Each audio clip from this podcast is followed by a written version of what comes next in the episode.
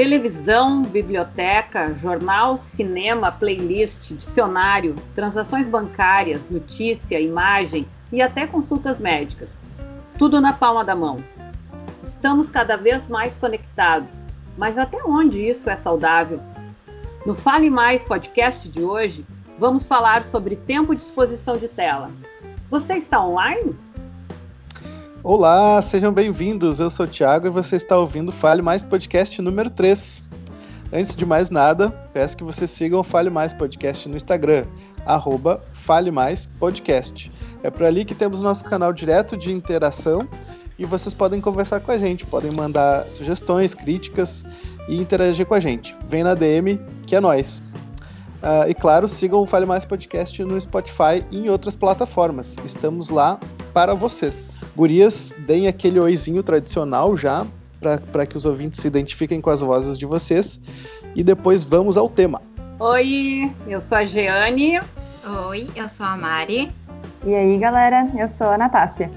Hoje nós temos um tema é, que já foi apresentado de uma forma diferente. Estamos tentando, estamos inventando moda aqui. Mas nós vamos tentar explicar é, de, sobre três aspectos é, o, o, tempo de exposição de tela. Primeiro, é, falar um pouco sobre a exposição de tela, sobre as muitas telas do nosso cotidiano e quais são os riscos e possibilidades dessa exposição. Segundo é, tema que a gente vai tentar desdobrar, é quais são as possibilidades de, de mediação parental ou seja, o que, que os pais ou as figuras de referência têm a ver com essa exposição. É, e o terceiro, a gente vai tentar dar algumas dicas e sugestões e fazer algumas reflexões é, para nos afastar um pouquinho dessa exposição excessiva às telas. Gurias, vamos lá. Estamos super expostos às telas? Eu acredito que sim, né? Estamos numa pandemia e isso nos faz buscar outras alternativas, já que não podemos correr na, na, no parque, encontrar os amigos, sair para comer uma pizza, ir no cinema. Eu tô com uma saudade de ir no cinema e isso me deixa tão chateada. Pipoca doce, né? Bah. bah caríssimo, né? Pipoca doce caríssimo. É. Mas é a gente vinha conversando sobre esse tema e para mim foi bem chocante de determinada forma quando nós nos demos conta que no nosso celular a gente poderia visualizar o tempo que a gente fica é, exposta à tela do celular, em contato, fazendo coisas, né? E eu, por ser a pessoa mais velha desse grupo, imaginei que não, que eu devo ficar muito pouco, eu não fico no TikTok, né? É. Isso aí. É tic-tac que fala.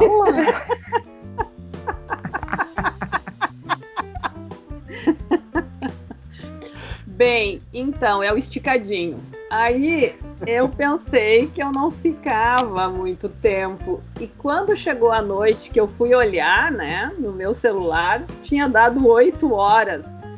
Eu fiquei bastante assustada porque eu não entendia, né, como é que tinha dado aquele tempo. Então, acho que está acontecendo de, de, nós ficarmos uh, muito tempo sem nos darmos conta disso. Né? Então, não sei o que, que vocês têm achado e o que, que pensaram sobre essa exposição aí. Eu fico me questionando sobre o tempo do uso do meu celular, que no começo do isolamento Uh, esse número, eu já acompanho esse número desde o ano passado, assim. E no começo do isolamento, esse número chegava uh, na semana, né? Chegava a 38 horas. E depois que eu comecei a organizar minha rotina, ele vem diminuindo. São 4 horas por dia que eu gasto, mais ou menos, 4,20 por aí. E isso também reflete ao como eu me organizei o meu dia, né? Para as minhas atividades da faculdade, para os meus estudos, minhas leituras não só da psicologia. E depois da noite, o meu lazer, que aí sim eu foco mais. Porque eu também sinto muita falta do cinema e de comer pipoca mista. E. O, então, acho que a gente aí... devia fazer um clube da pipoca mista, porque a pipoca mista no cinema é tipo, sério, tem gente que torce o nariz, mas é a melhor de todas. É, é muito bom, né? Nossa. E aí eu vou, vejo as minhas séries, enfim. e, e vem diminuindo, assim, um pouquinho. Mas, Mari, essa questão de ter diminuído tem a ver com o fato de tu ter te dado conta e ter acompanhado o teu processo, é isso? Isso. Uhum. Que ano passado, uh, por dia, eu gastava quase 10 horas. Nossa. E aí eu vi, eu me toquei, tipo, é metade do meu dia que eu fico acordada, que eu durmo um pouquinho. E, e com a faculdade, imagina, ano passado a gente tava tudo normal, tinha a faculdade, tinha os estudos, tinha as leituras, tinha tudo, tudo tava acontecendo normal e eu ainda sim gastava 10 horas por dia no celular. E aí eu vim aos pouquinhos diminuindo e tal, e hoje eu já chego no meu dia 4 horas e pouco. Legal. Então diminuiu bastante. É, né? se a gente descontar o tempo médio que a gente dorme, é, 10 horas é, é um tempo bastante grande mesmo, né? Porque a gente Uhum. passa, sei lá, 6 a 8 dormindo. E, E era daí umas- quase não sobra dia, né? E era umas coisas muito. ah, eu ficava mais nas redes sociais do que qualquer outra coisa. E naquela época o TikTok nem tava em alta, eu nem gastava tanto tempo vendo os videozinhos engraçados. Ficava mesmo no Instagram, esses negócios que não levam a gente a nada. Mesmo eu seguindo algumas páginas de notícia, ah, eu gastava mais tempo ali vendo os stories das pessoas, coisas assim, no, Insta- no WhatsApp. Uhum. Então era um tempo meio que eu gastava muito, né? Uhum.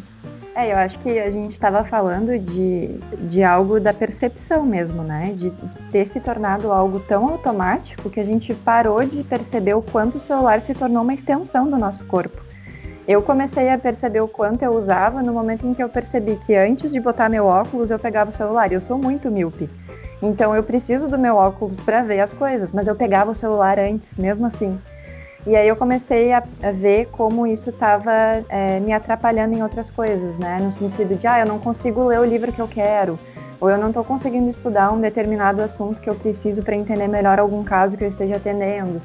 E aí eu comecei, tá, mas espera aí, eu tenho 24 horas no meu dia, eu durmo cerca de 8, o que, que eu faço no resto? Tirando o tempo para fazer coisas normais, tipo ir no banheiro, tomar banho, é, cozinhar, limpar a casa, tipo coisas assim.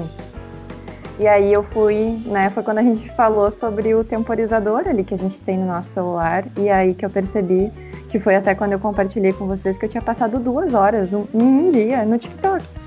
E eu fiquei, meu Deus, mas eu não vi essas duas horas passarem. O que, que eu poderia ter feito com essas duas horas, né? Eu me diverti, ok. Acho que não precisa ser, né, pesado, assim, eu, uh, essa culpa, né, de, bom, eu poderia ter feito outra, outras coisas mas eu poderia né estar tá usando de uma forma melhor naquilo que eu preciso também fazer e que eu estou dizendo que não tenho tempo, né? Uhum. E aí eu também queria comentar sobre a pesquisa que a gente fez e que no final das contas, né, lá no Instagram a gente fez uma pesquisa, uma enquete e perguntou para vocês, né, quem nos acompanha lá, é, de que forma vocês percebem isso, né, como que vocês usam e se vocês sabem quantas horas por dia utilizam o, o, as redes sociais, a tela do celular. E aí eu queria compartilhar com vocês alguns resultados que vão muito com o número de horas que nós aqui, nós quatro, compartilhamos com a gente, de quatro horas, seis horas, né? Oito horas também. Uh, teve uma das pessoas que comentou que fica 12 horas com a tela, né? Eu, ela não especificou se isso é um tempo de tela entre computador e celular, mas, gente, 12 horas, imagina. São muitas horas do teu dia direcionadas para uma única atividade, né? Uh, de tela, assim. Teve pessoas que responderam 9 horas, entre 5 e 7, uh, 7 horas em média, né? Tem um que comentou, uma pessoa que comentou que trabalha no computador, então, contando com o lazer, dá umas 9 horas por dia de tempo de tela.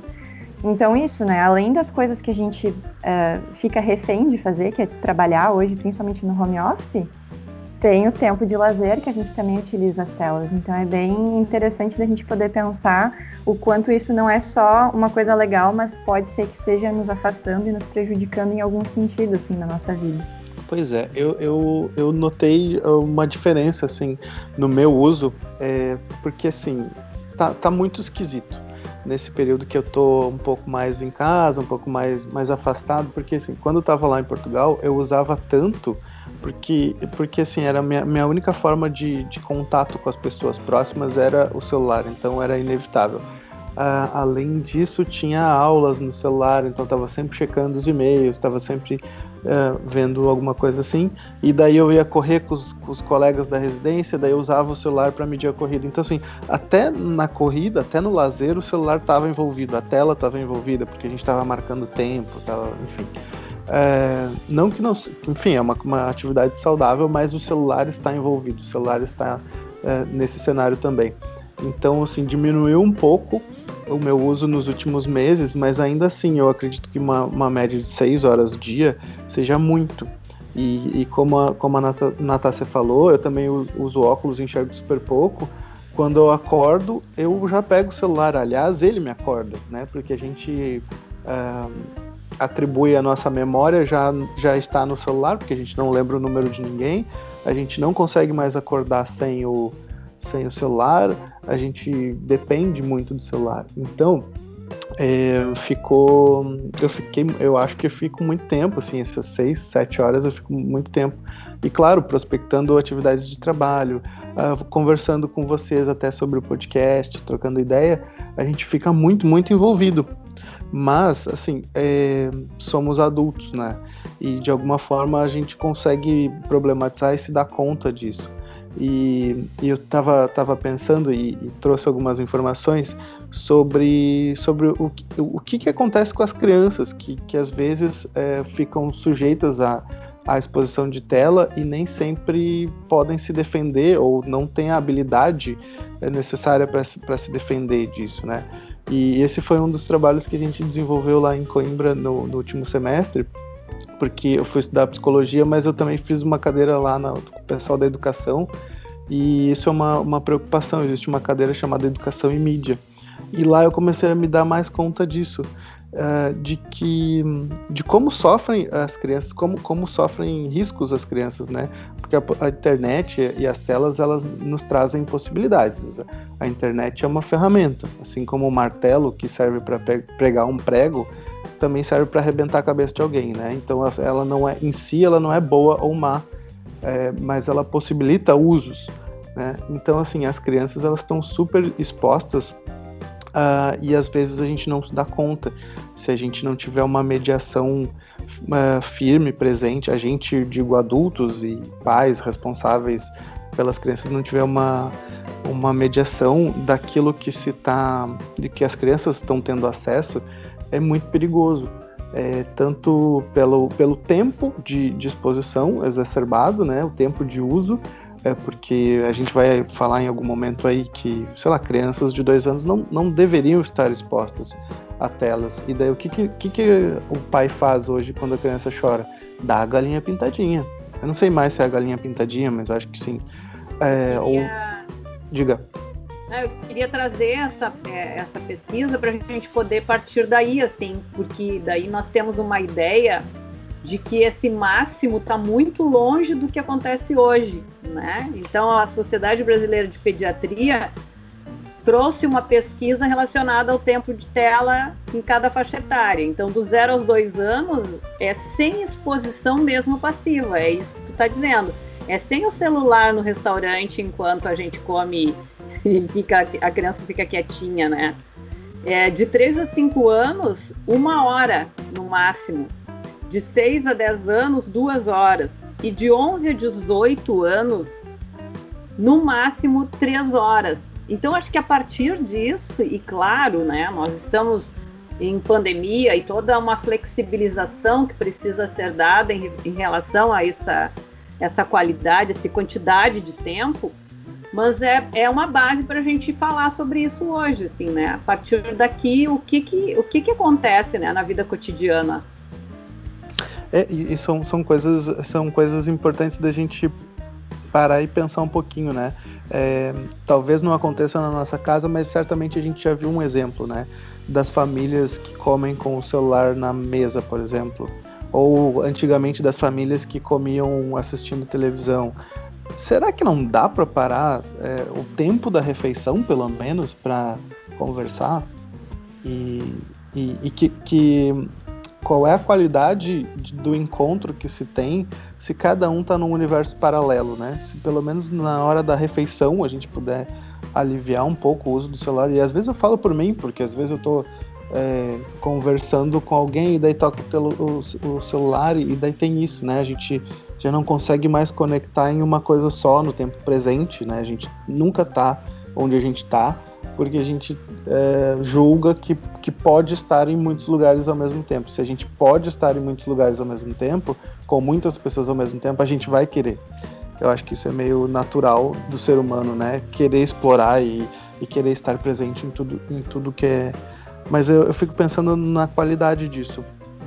Enfim, me meti aqui, desculpa. Compartilhando da ideia de vocês, a Sociedade Brasileira de Pediatria divulgou um manual de orientação que é Menos Telas, Mais Saúde, que auxilia os pais e responsáveis com o uso de celulares e tablets e computadores pelas crianças e adolescentes né, do Brasil. Então, uh, então, algumas orientações que a gente separou aqui é evitar a exposição de telas às crianças com menos de dois anos, nada de tela durante as refeições, se desconectar de uma ou duas horas antes de dormir, Mari, oferecer. Oi. Tu, tu falou, tu falou anteriormente aqui quando a gente estava conversando antes que tu tem problema com sono. Tu te desliga das telas duas horas antes? Não.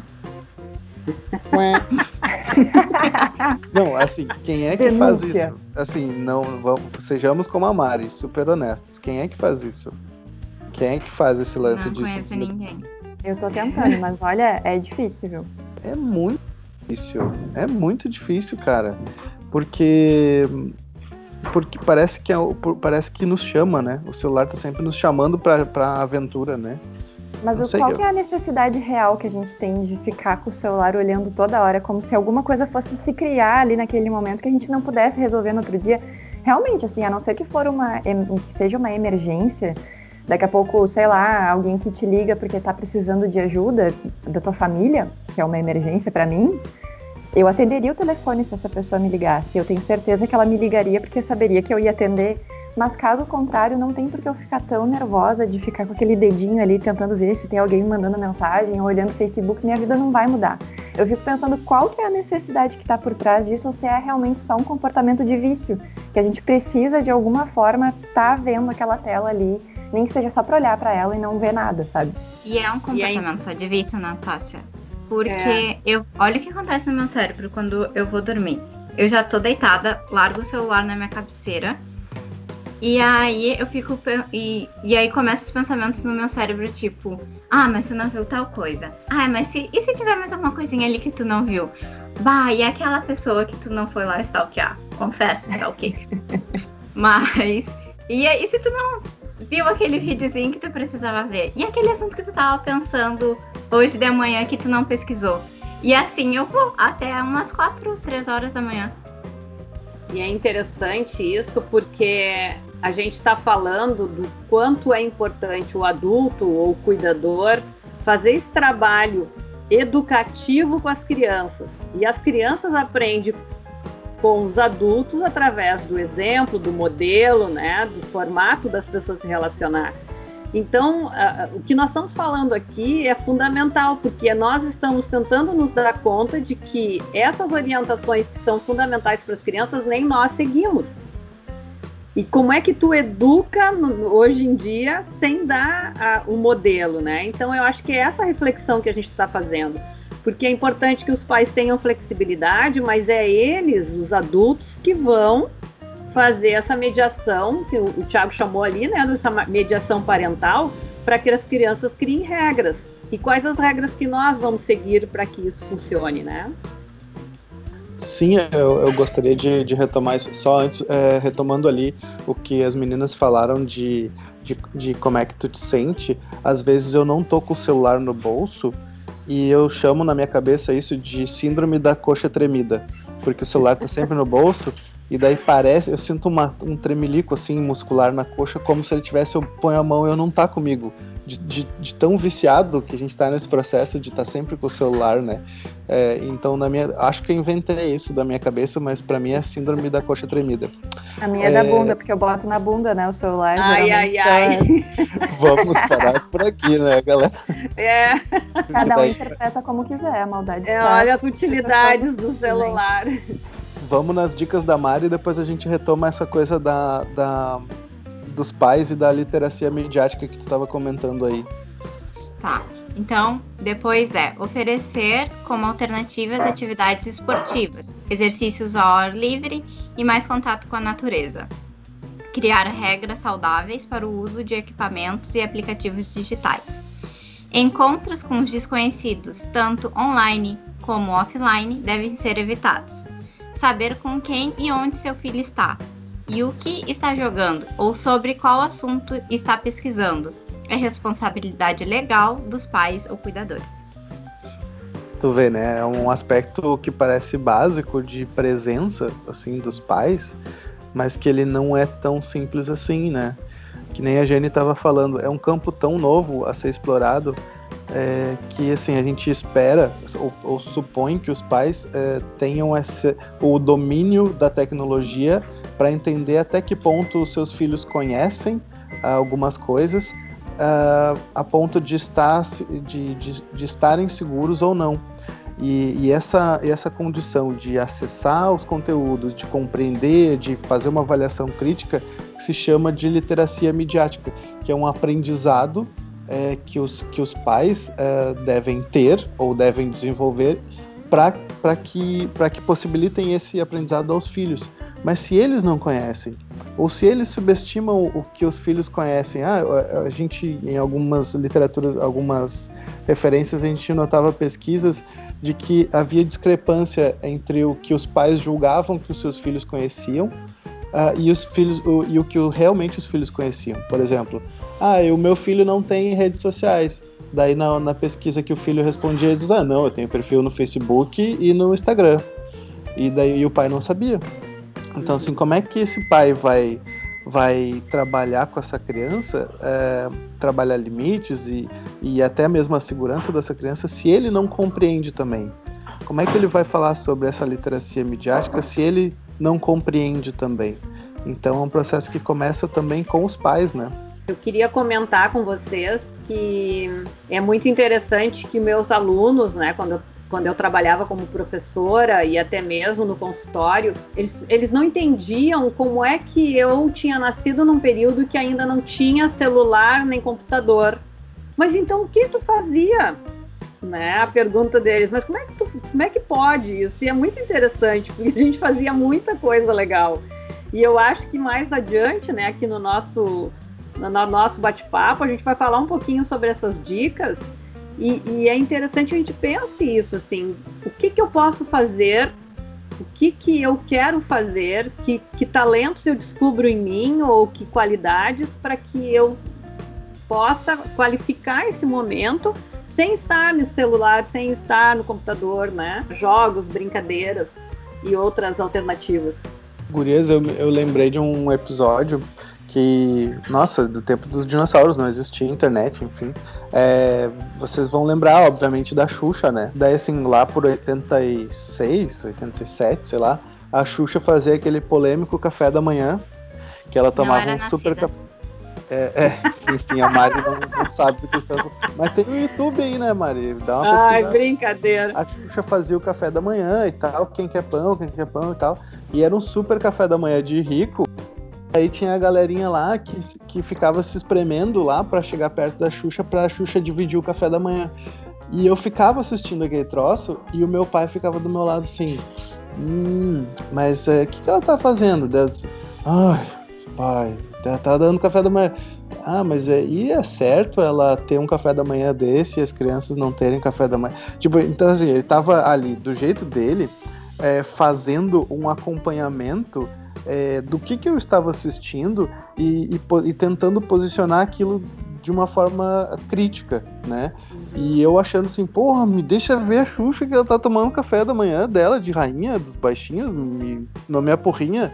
Mas, mas a, aquilo era, era presença paterna no, no veículo, na tela do momento, que naquele, naquele contexto era a televisão, e ele estava ali presente. É, inclusive fazendo uma coisa que hoje os autores recomendam, que é bom, se o teu filho gosta de assistir, sei lá, Naruto, assiste a porra do Naruto junto.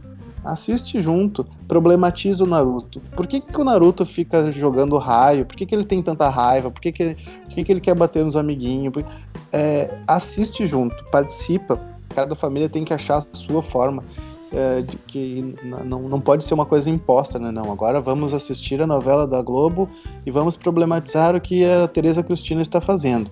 Não, cara, é, se a tua família não conversa tanto, estabelece regras e tal. Mas é, acha uma forma que, que dialogue com, com, o formato da tua família. Mas naquela época eu, eu lembro que eu achava uma encheção de saco, mas foi importante. Hoje eu entendo que é meio duvidoso a, a prática de dividir o café da manhã com, com os pobrinhos lá e, e, ela tem um super café da manhã de rico e, e as pessoas se espremendo para dividir o café da manhã da Xuxa, eu achava, achava super normal, hoje eu acho um pouco cruel. Uhum. Né? Então eu queria dividir essa, esse exemplo de, de mediação parental com vocês aí. E é isso, educar é esse constante colocar limites e questionar e acompanhar, né? Então a gente vê muito isso, assim, que as famílias, às vezes, para ter um pouco de tranquilidade paz, por um dia cheio de trabalho, por uma pressão social que a gente já falou, né? Sobre a questão desse sistema capitalista que nos coloca metas. Então as pessoas buscam essa sobrevivência e estão muito estressadas. Então chegar em casa e encontrar teu filho um, um pouco quieto, né?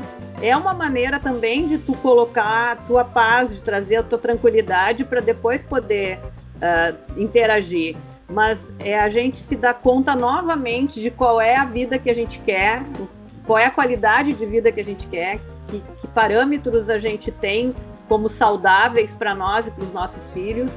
E dá trabalho, dá trabalho, né? É, educar filhos é toda a vida e mais seis meses, né? Eu gosto de fazer essa brincadeira, assim, porque é sempre, mesmo quando eles são adultos, tu também tem que ter essa escuta, esse diálogo. E às vezes os pais acham que dialogar é só falar. Eles falam o que está certo. Mas como é que tu escuta esse adolescente que fala meia dúzia de palavras ou que gosta de se isolar, que não gosta muito de comentar nada? É fazer isso que tu disseste, né, Tiago? É, além de acompanhar, é, é, é, traçar esses limites, é educar, é estar atento e presente. É, eu acho que está conectado também com a ideia, Jane. Quando tu fala, eu me lembro disso, assim, é, e com o relato do Tiago também, de que o que o teu pai fez, Thiago, foi te ensinar a pensar e refletir sobre uma dada situação. E olha que poder que tem isso, né? Porque até hoje ressoa em ti essa possibilidade de ver uma situação ou vivenciar algo e não aceitar aquilo como verdade absoluta, mas de se questionar. E olha que legal, isso é uma coisa que os pais podem dar pra gente, né? E que vai ficar com a gente pro resto da vida. Então, realmente ser pai e mãe é um trabalho que dá trabalho e é para o resto da vida, mas é de suma importância, assim, para a gente poder ser um adulto que vá refletir sobre essas coisas, sobre injustiça, sobre o mundo capitalista, né, dar subsídio para a gente ir por esse caminho também, né?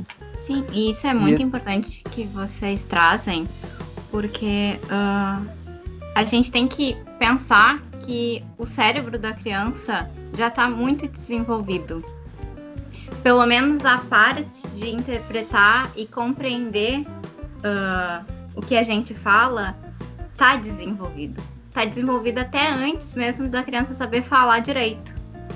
Então, conversar, explicar limites, estabelecer limites, conversar com a criança sobre a rotina da família, sobre as uh, disciplinas familiares.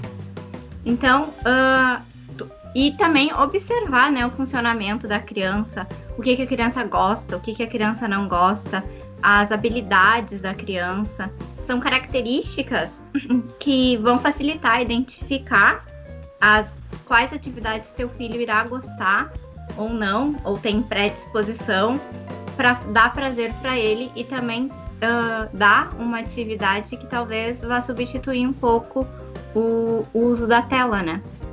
A Jenny é a única que tem, que tem filho, né, nesse, no nosso grupo aqui. Mas é, tu te arriscaria a dizer, assim, com certeza que tu sabe que conteúdos a tua filha gosta de acessar? Hoje, hoje em dia, é. hoje em dia ela é uma adulta, é. né? Mas o que, qual é a mudança que eu observo uh, em relação à adolescência dela e agora? Tem a ver com esse, esse dar-se conta do tempo ela começou a observar isso, assim, que ela então de manhã ela não acessa o celular, ela começou a criar regras para ela mesma. E isso me chama atenção porque eu começo a balizar as minhas atitudes, porque eu estava achando que eu não acessava tanto e que talvez ela acessasse mais, né? E olha que, me, que surpresa, né? Que eu vou me dar Sim. conta que eu acessei ou fiz alguma coisa Claro, aí tem outras atividades que a gente já falou, né? Até Como assistir essa? aula, gravar o podcast. Eu, eu canto num coral também e a gente está tendo aulas, né? Música através do celular. Claro que a gente está falando de uma flexibilização e que também tem coisas boas. Nós não estamos demonizando né, as telas. O nosso papel aqui é trazer para reflexão como é que está essa qualidade de vida relacionada à exposição das telas. Eu só, só, queria, só queria antes trazer dois ou três dados do Comitê Gestor da Internet de 2018 sobre os usos, né? Tu falou ali do, do ah, o que que esse adolescente que é caladão e tal, que, que a gente não sabe muito bem, ele não conversa muito. Ele não conversa, mas ele responde pesquisa, principalmente se a pesquisa for online. Daí aqui, ó, alguns dados que eu achei interessantes é, cerca de, 25, de 26% dos entrevistados foram tratados de forma uh, ofensiva, sofrendo discriminação ou bullying na internet. Né? É, 11% relataram que tiveram experiências uh, que tiveram experiências com uso de drogas, uh, ou que e 16% já viram vídeos uh, que falam sobre machucar a si mesmo, né? automutilação, enfim e 25% assumiram que não conseguirão controlar o uso é, da, da, das telas, né, da internet, mesmo tentando passar menos tempo longe. Se 25%, eu não sei de, de que, que, qual é o número da amostra, mas sei lá, um quarto dessa amostra tem plena consciência de que é, precisa ficar um pouco mais longe da internet e não consegue. Eu pergunto para vocês, como é que é o nome que a gente dá quando a gente não consegue largar algum hábito. Vício. A gente pode falar. Vício, compulsão e outras coisas, mas é muito interessante que a gente traz sempre nos nossos episódios alguma pesquisa, né?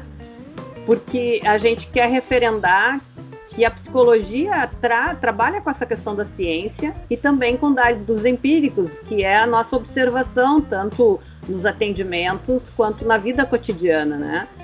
E, e, eu, eu gosto muito também de dentro da psicopedagogia, que é o meu trabalho atualmente, eu, eu procuro observar a, a, o comentário dos pais e dos professores em relação às crianças e a sua motricidade fina. Quer dizer, nós estamos perdendo essa, é, essa forma de pegar o lápis, ou de amassar coisas, ou de né, colocar linha na agulha porque a gente está usando só os polegares, ou as crianças adolescentes, no sentido do celular, né, para digitar. Eu vou no dedinho assim, no... e isso são as diferenças, né, da faixa etária. Mas é preocupante isso, assim, a, a, até a, as crianças na hora de escrever, né, a letra cursiva, aquela letra emendada, tá ficando muito mais difícil porque essa motricidade fina, que não até não apareceu nessa pesquisa que tu trouxeste, Thiago, mas isso é uma coisa é, que, que vem acontecendo a, a, e se ampliando cada vez mais. Então a gente tem que estar atento nisso. Que aí as dicas podem ser através de brincar com massinha de modelar, pode ser brincar com argila, pintar, pintar com o dedo e tinta, né? A gente tem que buscar essas antigas habilidades porque nós estamos perdendo enquanto desenvolvimento humano. Criar coisas, né? cantar, se ouvir falando. Então, aqui vai só algumas dicas que eu acho que vocês também têm outras coisas para dizer, mas vamos, vamos ser criativos, pessoal. Nós temos que largar essas telinhas aí e pensar nas nossas relações. Você tem mais alguma coisa para colocar, Thiago, de alguma outra, algum outro ponto eu, que ficou eu não, trás? porque eu, eu não, porque eu preciso mexer no meu celular aqui.